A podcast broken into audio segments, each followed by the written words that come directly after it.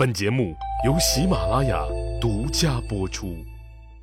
上集咱们说了，霍光趁着刘贺下乡考察离开皇宫的机会，召开了一次汉朝高级干部和在京老领导的特别会议，准备废掉刘贺这个皇帝。霍光抛出刘贺昏庸无道、糊涂妄为，恐怕要危及大汉朝的江山社稷。现在我们该怎么办？这个话题以后，本来已经事前打好了招呼，也明确表态坚决支持霍光这个决议的大汉朝文官集团的领袖丞相杨敞同志，却呈现植物人状态，面无表情，一动不动。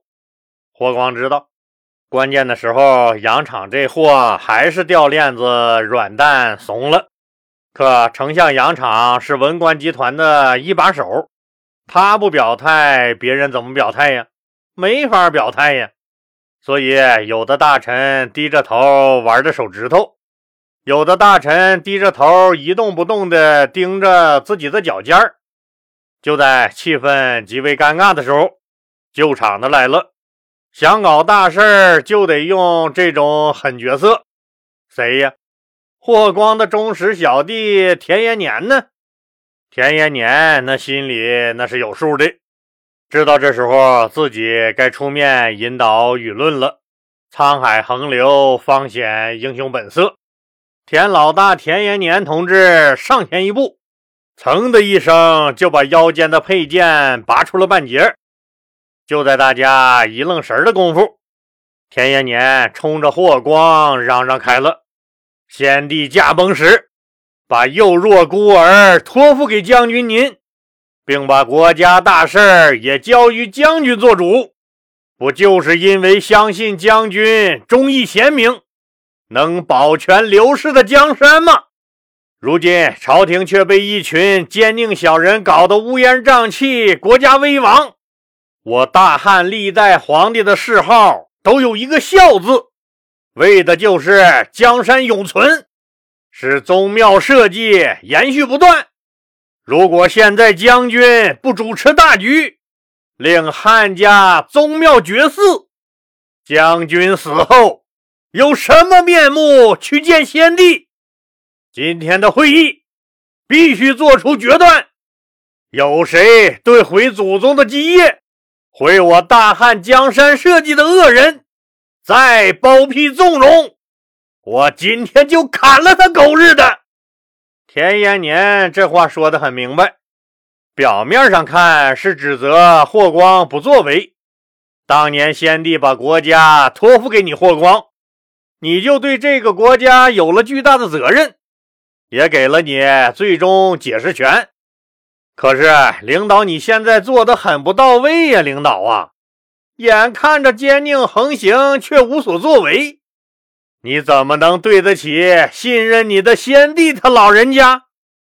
为了祖国和人民，你必须立刻马上赶紧把刘贺这厮废喽！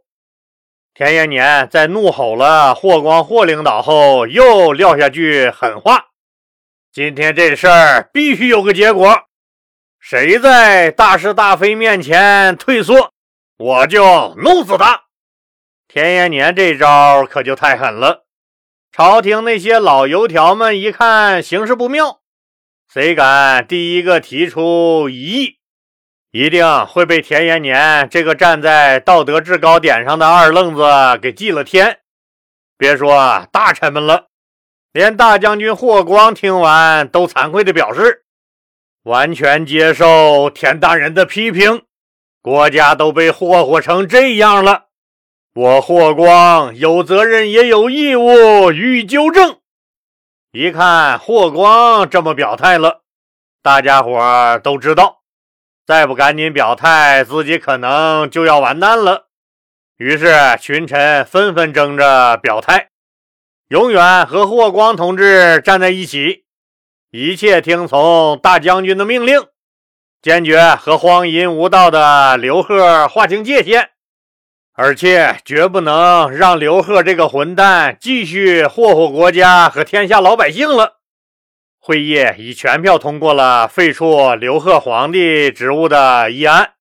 然后，群情激昂的大臣们又集体去找了小太后上官氏，请求批准废掉刘贺的这个议案。霍光早已和他的外孙女儿小太后上官氏沟通过了。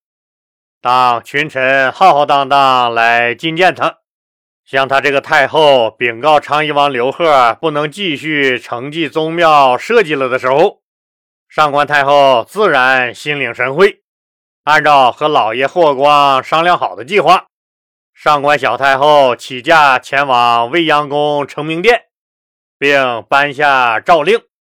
命令皇宫各门都不许再放昌邑国群臣入内。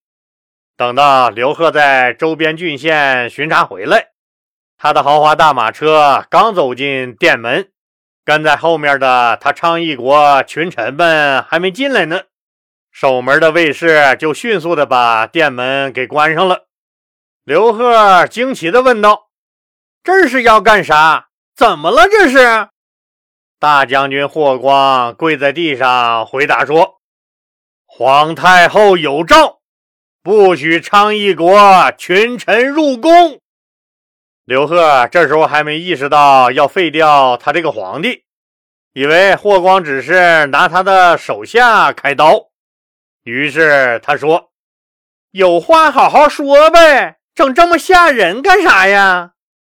门外早就埋伏好了的士兵，把昌邑国的那些大臣们全部赶到了宫门外。车骑将军张安世率领羽林军，把被赶出来的昌邑国群臣二百多人全部逮捕，直接送进了诏狱。霍光吩咐手下人好好看住刘贺，防止他突然自杀，那自己可就说不清了。他当然不希望背上杀主的恶名。这时候，十八岁的刘贺依然没意识到自己即将被废，还一个劲儿地问身边人：“我以前的手下们犯了什么罪？大将军为什么把他们全都关了起来呢？”没过一会儿，上官皇太后的诏令就到了，召刘贺觐见。刘贺听说太后召见自己，觉得事情没那么简单了，意识到可能要出事儿，就问传召的太监自己犯了什么错，太后为什么要召我去？传召的太监自然是不知道，知道也不会跟他说呀。等他进入审判现场。看到上官皇太后盛装打扮，端坐在高高的座位上，几百名侍卫全部手握兵器，和持戟的七门武士整齐地排列在两旁。文武群臣按照品级高低依次上殿，这阵势很是庄严肃穆。再看看霍光那张阴晴不定的脸，刘贺终于知道自己要完蛋了。就在刘贺大脑飞速运转，琢磨着自己该怎么办的时候，上官皇太后命昌邑王上前跪拜，听候宣读诏书。这时候，大将军霍光和群臣联名弹劾昌邑王的奏章呈了上去。上官皇太后命令尚书令当众宣读这封弹劾奏章。奏章上说。丞相杨常等冒死上奏皇太后陛下：一、昌邑王无礼仪人伦，居丧期间吃肉搞女人，唱歌跳舞，玩小动物；二、昌邑王居丧期间招来他昌邑国二百多号人，在皇宫中肆意玩乐；三、违反祖制，祭祀欺负昌邑哀王的灵庙。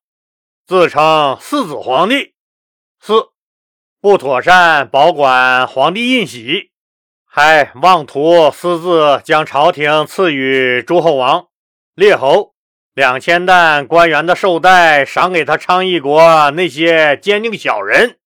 尚书令一条一条的念，刘贺静静的听着，他很多次都想反驳，但一想算了。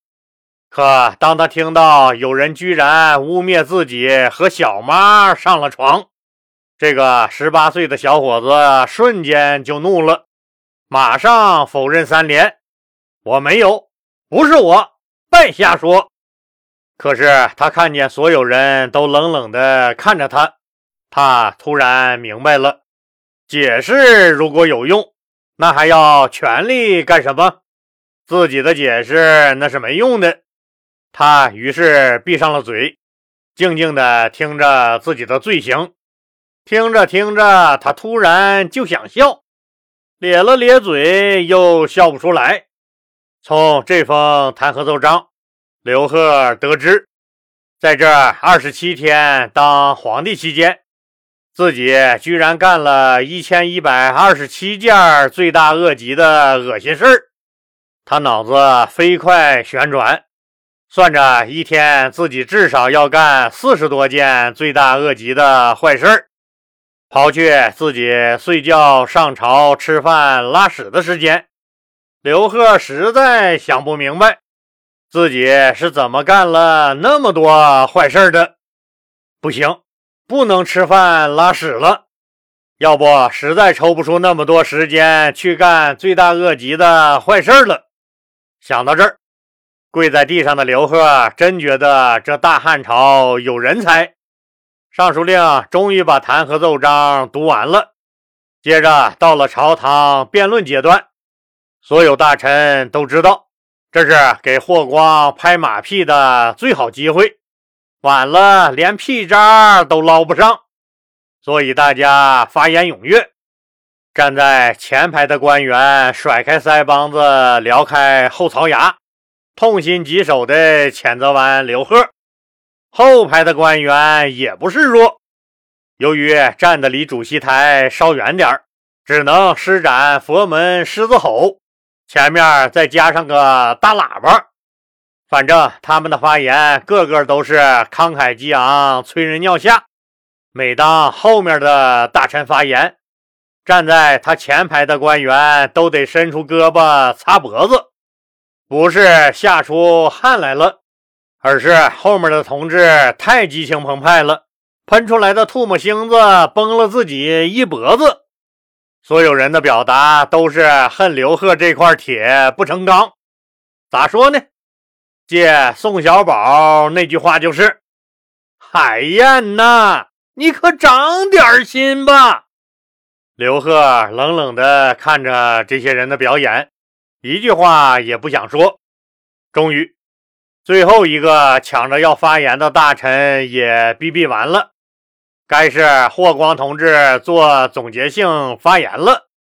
大将军霍光极为痛心地表示，据有关方面的不完全统计，昌邑王刘贺继位以来，二十七天荒唐事儿共干了一千一百二十七次，是帝王礼义。坏大汉制度，同志们多次规劝，但他不但不改正，反而还日益严重了。这样下去，恐怕将危害国家，使天下动荡。最后，霍光引用了《孝经》上的一段话：“五行之最当中，以不孝之罪最大。陛下既然不能承受天命。”不能侍奉宗庙、爱护百姓，那就应当废黜。当然了，霍光同志还是给了刘贺深刻反省自己错误的机会，让他为自己辩解。可是刘贺一个字儿也没说，他知道自己说什么也没用了，更不会敢有人替自己说句公道话。破鼓万人锤。谁会去帮一条落水狗说话呢？有错就要认，挨打要立正，这点觉悟刘贺还是有的。最后，这场权力斗争以刘贺的所谓淫乱和愚智结束。十五岁的上官小皇太后颁下诏令，同意罢黜刘贺。到这儿。罢免程序就算走完了。最后，熟读诗书的刘贺实在看不惯这些小人，他也同样是引用《孝经》里的一句话，怼了在场的所有人。刘贺说：“我听说天子只要有七位耿直敢言的大臣在身边，即使无道也不会失去天下。”这句那明显骂朝中没有忠臣的话。让霍光勃然大怒。霍光大声说道：“皇太后已经下诏将你废黜，你怎么还敢自称天子？”然后亲自上前抓住刘贺的手，把他身上佩戴的玉玺和绶带解下，献给了上官小皇太后，然后引领着刘贺下殿。从金马门一直走出皇宫，这一幕是天命被凡人拿捏的历史性时刻。自此以后，天命有被禅让的，有被毒死的，有走投无路去要饭的，有在大街上被直接捅死的。总之，谁也没有想到。当年为了唯我独尊创造出来的天命概念，直接被一个叫霍光的大司马大将军彻底打下了神坛。那刘贺最终的命运又如何呢？咱们呢下集接着说。老李希望听友朋友们动动您发财的小手，继续给老李的节目点红心。和转发到朋友圈、微博、头条、QQ 等社交媒体上，让更多的人都能听到老李讲的故事。当然，如果条件允许的话，老李很希望听友们都能加入老李的西米团，不但能享受收费节目免费听和超前听等七大权益，还能被老李添加为好友，有了一个咱们双方互相交流的私人空间。老李人生阅历丰富。又是研究历史出身，也有一定的社会地位，也可以说经历和见过不少的事儿。虽然不敢说做什么人生导师，但很多事儿也都看得很透。老李对西米团的家人每条信息都是亲自回复。您的喜悦咱们共同分享，您的疑惑咱们一起解决。西米团是咱共同的家园，老李欢迎您的加入。谢谢您的支持。